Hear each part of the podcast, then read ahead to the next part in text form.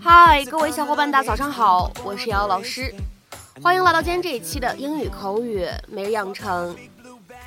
在今天这期节目当中呢，我们将会一起来学习一段来自于《摩登家庭》第三季第五集当中的英文台词。首先的话呢，先来一起听一下。Well, I will tell you one thing. I have learned my lesson. Well, I will tell you one thing. I have learned my lesson. 好吧，我跟你说，我吸取经验教训了。Well, I will tell you one thing.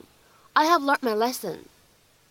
Well, I will tell you one thing.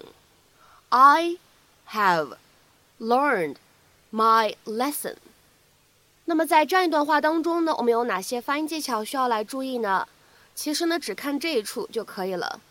Learned, my 放在一起呢，会有一个非常典型的不完全爆破的处理，所以呢，我们可以读成 learn my，learn my，learn my。Hmm? Here you go. Oh, you cut it back. Thank you. Hey, don't thank me. Thank your Uncle Mitchell. He's the one who tackled the guy. I got grass stains. Well, I will tell you one thing. I have learned my lesson. Disappointing my family and friends is punishment enough. Nice try. You're grounded for two weeks. Okay, we have big news. Claire has decided to run for mayor after all. Thank you. Wait, it's town council. It doesn't matter. You're not going to win anyways. But she's going to be okay. You see, I help the people. Why don't you two let me help you? Well, I can't speak for Jay, but I guess I'm just too proud to ask for help. Are you serious? She cuts your steak. What about you? I don't want to bother you with my business. What else do I do every day? I don't know. I'm guessing the gym and one other thing. Dad, you should listen to her. She might really help you. Huh. She could be an asset.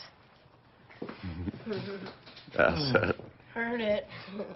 And look at these shelves over here. They're for the shoes. Those are my favorite ones. So what did you think? Wow. Same exact closet. We never needed fake IDs on a farm. We figured if a 16 year old could drive a tractor, he could drink a beer. Not at the same time, of course. It's Missouri, not Texas. Yeah. I used a fake ID to get into an R-rated movie, The Fabulous Baker Boys. I found the title to be misleading. A lot of Michelle Pfeiffer. That's all I'm saying. I remember when I got my fake ID. Me too. Crazy times. Hell yeah. I tried to enlist in the Army, but they saw right through me. So me and a bunch of guys drove across state lines. We got a bunch of booze. We loaded up on fireworks. And I woke up in the morning, I kid you not, in a Mexican strip joint. you?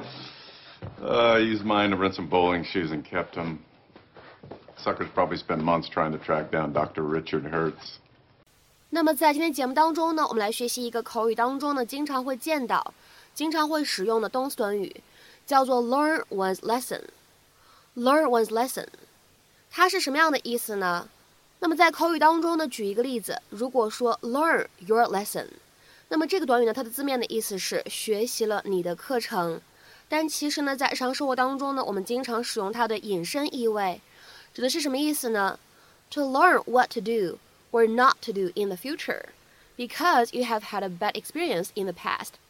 因为你过去已经有不好的相关经历了，所以你在未来就知道哪些是该做的，哪些是不该做的。那么下面呢，我们来看几个例子。第一个，I told you that you'd feel awful if you drank that much wine. I hope you've learned your lesson.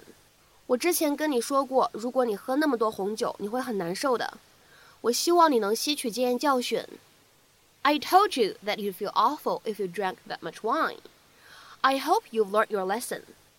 下面呢，我们再来看一下第二个例子。I certainly learned my lesson about buying something from a stranger online. 我吸取到了经验教训，不要在网上从陌生人那里买东西。I certainly learned my lesson about buying something from a stranger online. 下面呢，我们再来看一下这样一个例子，会有一些长。I used to carry a lot of money on me until one day my bag was stolen. Since then, I've learned my lesson. 我以前总是随身携带很多现金出门，直到某一天我的包被偷了。从那以后，我吸取了经验教训，再也不带那么多现金出门了。I used to carry a lot of money on me until one day my bag was stolen. Since then, I've learned my lesson. 下面呢，我们再来看一下这样一个例子。From now on, she'd read the instructions first. She'd learn her lesson. 从现在起，她都会先看说明书了。她已经长记性了，或者说她已经吸取经验教训了。From now on, she'd read the instructions first. She'd learn her lesson. 这个例句呢，其实挺有意思的，我相信大家呢应该都能看懂。但是呢，有一个小小的问题提问一下各位，在这个例句当中呢，我们的两个一撇 d 分别呢都是什么样的单词的缩写？可以写在留言区。下面呢，我们再来看一下本期节目当中的最后这个例子：The company failed to learn any lessons from this experience。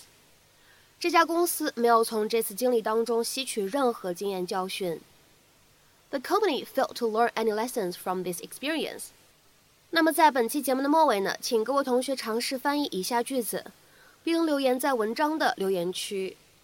我已经吸取经验教训了，再也不随便给别人我的电话号码了。我已经吸取经验教训了，再也不随便给别人我的电话号码了。那么这样一段话应该如何去使用我们刚刚学习过的动词短语 learn one's lesson 来造句呢？期待各位同学的踊跃发言。我们今天这期节目的分享呢，就先讲到这里，See you。